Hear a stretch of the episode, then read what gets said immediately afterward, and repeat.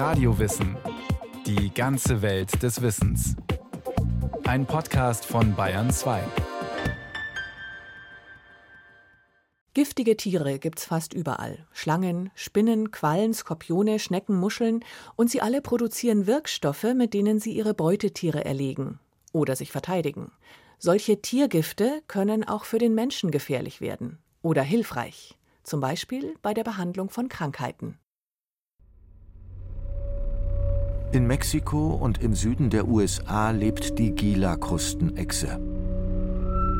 Sie ist viel größer als Eidechsen bei uns, einen halben Meter lang und auffällig rosa-schwarz gestreift. So behäbig das Tier wirkt, extrem gereizt kann es schlagartig mit seinen Giftzähnen zubeißen. Um das Gift einzumassieren, kaut die Echse noch auf der Wunde herum und verhakt sich dabei manchmal fest in ihr Opfer. Bei dem sackt der Blutdruck rapide ab. Der Biss der Gila-Krustenechse kann für Menschen tödlich enden. Auf jeden Fall ist er extrem schmerzhaft. Es ist natürlich so ein dunkler Punkt in meiner Vergangenheit, wo ich als Student eine sogenannte Krustenechse zu Hause hatte, um dort Gift zu gewinnen. Da wollte ich das als Grundlage praktisch meiner Doktorarbeit nehmen. Ja, zum damaligen Zeitpunkt war das alles so kein Problem. Man bekam die aus USA geschickt und ich hielt die zu Hause und bei einer dieser Giftabnahme hat die mich gebissen. Manch einer hätte sich da vielleicht ein anderes Thema für die Doktorarbeit gesucht. Nicht so Dietrich Mebs. Er hat sich später an der Universität Frankfurt am Main sein ganzes Berufsleben lang mit giftigen Tieren beschäftigt, nachdem er den Biss der Krustenechse schließlich überlebt hat. Ich brach also kreislaufmäßig gleich zusammen. Gott sei Dank war meine Mutter in der Nähe, die auch gleich alles in Bewegung gesetzt hat, sodass ich also auch schnell in die Klinik kam. Aber da hatte man das Problem, dass man über zwei Tage versuchte, zumindest mich wieder auf die normalen Kreislaufwerte zu heben. Also eine sehr komplizierte und ja, eine Erfahrung, die mich also gelehrt hat, wie toll eigentlich auch andererseits Gifte sein können. Fachleute entdeckten später, dass das Gift der Gila-Krustenechse nützlich für die Medizin ist. Nicht wegen seiner Wirkung auf den Kreislauf, sondern weil es auch noch einen Wirkstoff gegen Diabetes enthält. 2005 wurde dieser Stoff namens Exenatid zugelassen. Nicht der einzige Fall für ein tierisches Gift in der Medizin. Bei etwa 50.000 Insektenarten verteidigen sich die Weibchen mit einem Giftstachel, darunter die Honigbienen. Sie greifen nur an, wenn sie in Bedrängnis geraten oder wenn ihr Staat bedroht ist. Gemeinschaftlich können sie den Gegner allerdings kampfunfähig machen, dank eines Gifts, das lang anhaltende Schmerzen und Schwellungen auslöst. Melithin heißt sein wichtigster Bestandteil. Manche Menschen reagieren allergisch gegen Bienengift. Für sie können die Stiche tödlich sein. Alternativmediziner favorisieren Bienengift als Mittel gegen Rheuma und neuerdings auch gegen Falten. Belegt ist eine Wirkung zwar nicht, aber, so sagen die Befürworter, es sei ganz bestimmt etwas dran. Schließlich habe das Gift der Honigbienen schon in der Antike als Heilmittel gedient. Philipp Teichfischer, Medizinhistoriker aus Magdeburg und zugleich Hobbyimker, ist dieser Behauptung nachgegangen. Da habe ich dann also tatsächlich festgestellt, dass es keine Belege gibt. Und deshalb bin ich der Meinung, hier geht es um einen gewissen Nachweis, den man vielleicht sonst nicht führen kann mit anderen Mitteln. Und ich nenne das hier einen Gründungsmythos, der auch in den Wissenschaften oft auftritt. Nicht nur im Hinblick auf Alternativmedizin, ne? sondern auch anderswo kann man das also gut beobachten. Wenn man nicht mehr weiter weiß, dann verweist man gern auf historische Autoritäten. Auch sonst hat der Forscher kein Indiz dafür gefunden, dass Gifte von Tieren schon in der Medizin der Antike verwendet wurden. In den Schriften der Griechen und Römer werden sie zwar beschrieben, aber vor allem wird erwähnt, was zu tun ist, wenn man von einer Schlange oder einem Skorpion gebissen wird. Die Menschen kannten giftige Tiere also durchaus. Als Medikamente, also Pharmaka, galten die Giftstoffe aber nicht.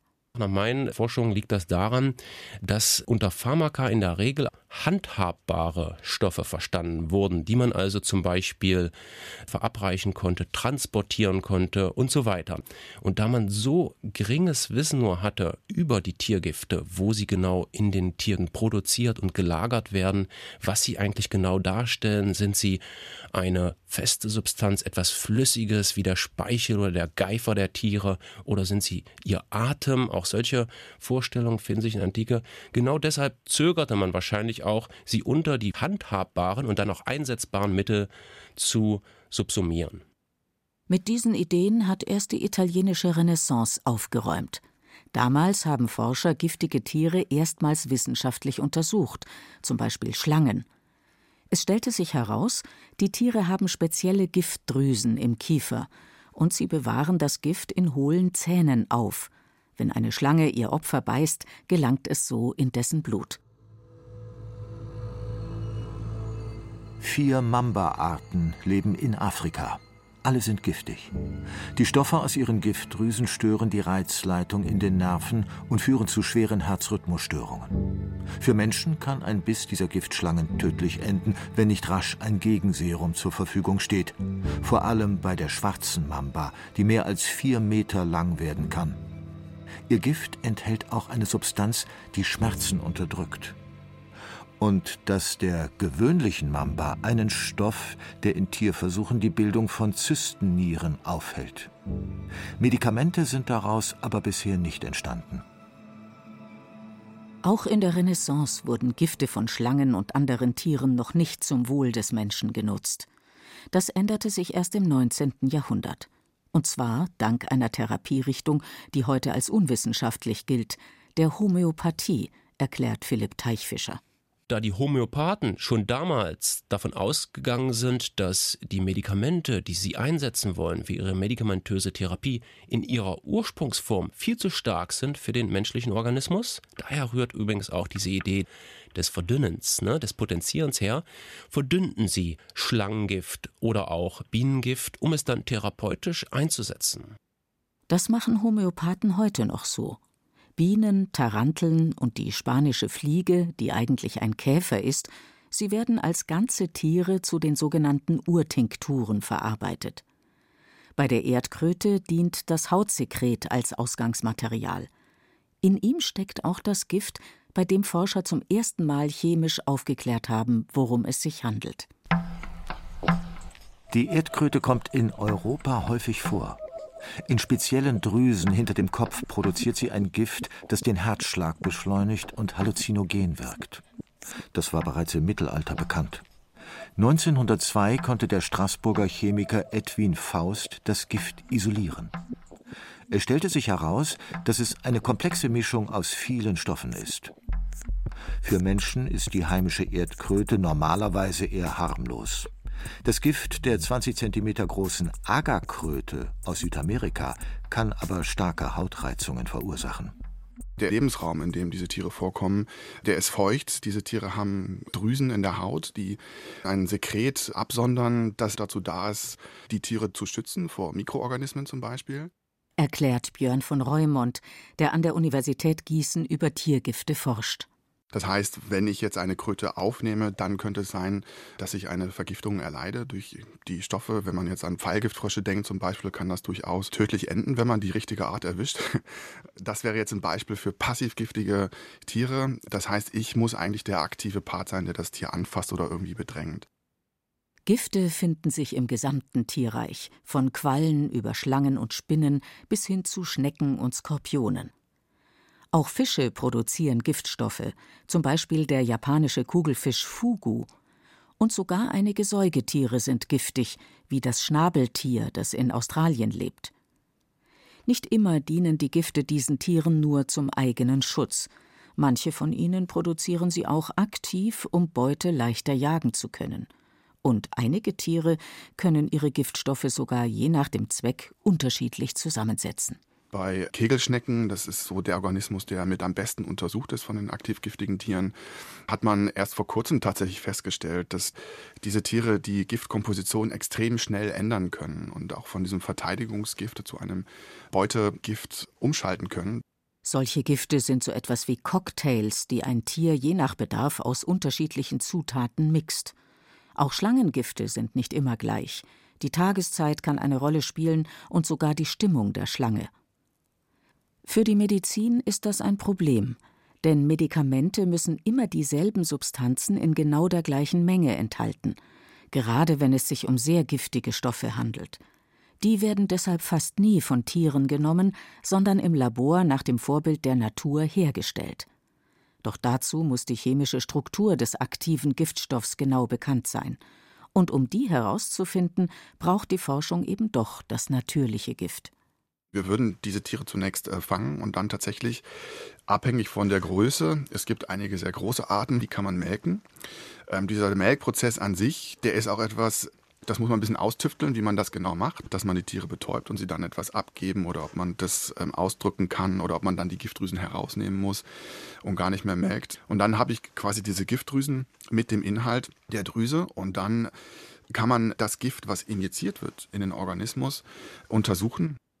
Dazu trennen Forscher die einzelnen Stoffe auf und analysieren, welche davon medizinisch wirksam sind. Doch bis daraus ein Medikament wird, gibt es noch etliche Hürden zu überwinden. Etwa tierische Gifte sind oft Eiweißverbindungen. Sie werden im Magen abgebaut und gelangen gar nicht ins Blut, nur dort wirken sie aber. Damit Gifte auf Eiweißbasis als Tablette geschluckt werden können, müssen sie also chemisch so verändert werden, dass sie im Magen nicht gleich zerlegt werden. Das war auch beim ersten Medikament der modernen Medizin so, das auf einem tierischen Gift basiert. Die Characara-Lanzenotter lebt im Südosten Brasiliens.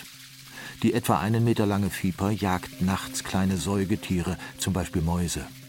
Dazu benutzt sie ein Gift, das Nerven- und Muskelschäden verursacht. Außerdem stört es die Blutgerinnung. Auch für Menschen kann der Biss tödlich sein. Experimente an der Universität von Sao Paulo haben zudem gezeigt, dass beim Opfer der Blutdruck rasant abfällt. Das war die Basis für die Entwicklung einer neuen Gruppe von Medikamenten gegen Bluthochdruck. Aber einen solchen unbekannten Stoff sich einfach zu injizieren, das macht man nicht. Also hat man sehr lange herumgebastelt, bis man ein synthetisches Produkt, in der organischen Chemie standardisiertes Produkt geschaffen hat, das keine Ähnlichkeit mehr mit dem ursprünglichen Eiweißbruchstück hatte, das aber die gleichen Eigenschaften hat. Nämlich eine chemische Verbindung, die im Körper an derselben Stelle ansetzt wie das Schlangengift, also den Blutdruck genauso schnell senkt. Sie ist aber chemisch so verändert, dass der Mensch nicht daran stirbt. Captopril heißt das Medikament nach dem Vorbild des Gifts der Jaracara-Lanzenotter. Es war der erste sogenannte ACE-Hemmstoff. Daraus ist eine extrem erfolgreiche Medikamentengruppe geworden. Mindestens jeder Vierte nimmt in Deutschland ein Mittel gegen Bluthochdruck, davon mehr als die Hälfte ACE-Hämmer. Kegelschnecken kommen an Korallenriffen oder im Sand tropischer Meere vor. Sie fressen Muscheln, Würmer und Fische. Wie alle Schnecken sind sie eher langsame Tiere. Deshalb wandeln sie bei Bedarf ihre Zunge zu einem Pfeil um, mit dem sie ihre Beute harpunieren. Die Pfeilzunge ist innen hohl und mit einem Nervengift gefüllt, das augenblicklich wirkt. Für Taucher können die Kegelschnecken tödlich sein. Die mehr als 600 Arten produzieren vermutlich rund 100.000 Giftstoffe. Erforscht ist aber erst ein kleiner Teil von ihnen. Einer davon spielt auch in der Medizin eine Rolle. Das hemmt eben in Nervenzellen die Reizweiterleitung, hemmt also die Weiterleitung von Schmerzimpulsen ins Gehirn und dadurch hat es eben einen schmerzhemmenden Effekt. Diese Verbindung ist also tausendfach stärker als das Morphin, hat auch nicht dessen Nebenwirkungen berichtet der Apotheker Ralf Holl von der Universität Hamburg. Zykonotid heißt das Gift der wunderschönen, bis zu neun Zentimeter langen Zauberkegelschnecke. Einige Patienten mit chronischen Schmerzen profitieren davon. Der Nachteil bei dieser Verbindung ist eben wieder, dass es ein Peptid ist, also ein eiweißähnlicher Stoff.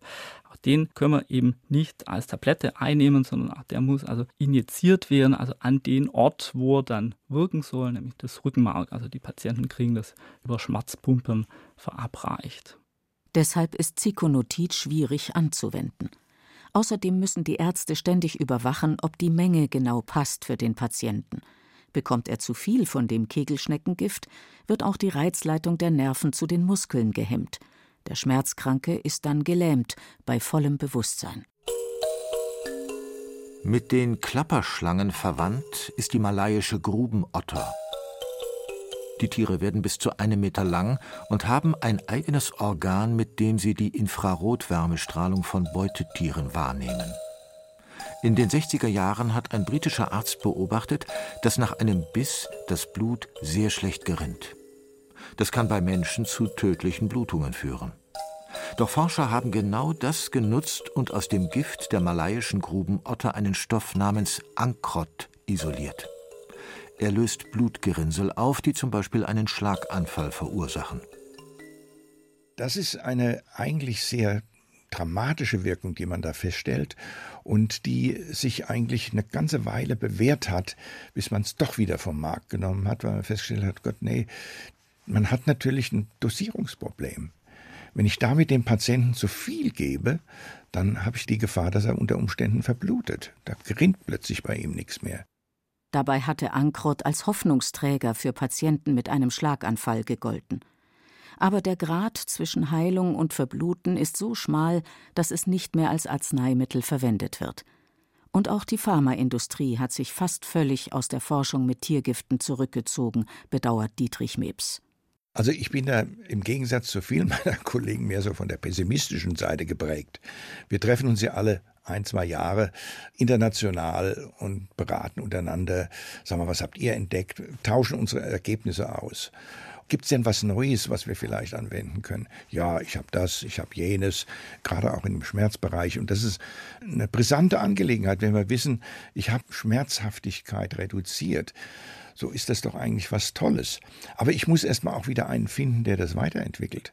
Also so wie ich das sehe, und auch so die Entwicklung verfolge, sehe ich kein großes Licht am Horizont.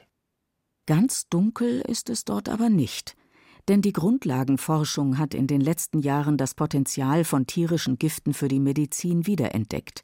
Bestimmte Tiergruppen werden erst jetzt systematisch erforscht. Raubfliegen ernähren sich von anderen Insekten. Sie können ganze Heuschreckenschwärme verputzen oder Bienenstöcke vernichten. Dazu pumpen sie Gifte in den Körper ihrer Opfer. Es gibt Hinweise, dass die Gifte von Raubfliegen auch für die Medizin interessant sein könnten. Rund 7000 Arten von Raubfliegen gibt es, doch die Forschung hat sie bisher vernachlässigt. Von den Insekten haben wir noch keine Anwendung als Medikament. Bei den Insekten ist es so, dass gerade sehr viel getestet wird. Wir sind gerade dabei, diesen Teil der Aktivitätstests aufzubauen, um wirklich dann Kandidaten zu haben. Berichtet Björn von Reumont. In Gießen stellt er seit dem Frühjahr 2018 eine Spezialbibliothek zusammen. In der gibt es keine Bücher, sondern Gläschen mit Giftstoffen von Insekten. Die sollen systematisch auf medizinische Wirkungen hin untersucht werden. Ralf Holl von der Universität Hamburg kennt weitere Forschungsprojekte, in denen tierische Gifte getestet werden. Beispielsweise Medikamente gegen Krebs. Man hat in Gift von Skorpionen ein Toxin gefunden, das eben ganz spezifisch an bestimmte Hirntumorzellen bindet, also an Kliome, die eben ansonsten sehr schwer zu therapieren sind, die sich auch chirurgisch nicht so leicht entfernen lassen. Also die werden gerade erprobt. Chlorotoxin heißt einer dieser Stoffe. Er stammt aus dem gelben Mittelmeerskorpion. Die Europäische Union hat die Tiergiftforschung ebenfalls intensiviert.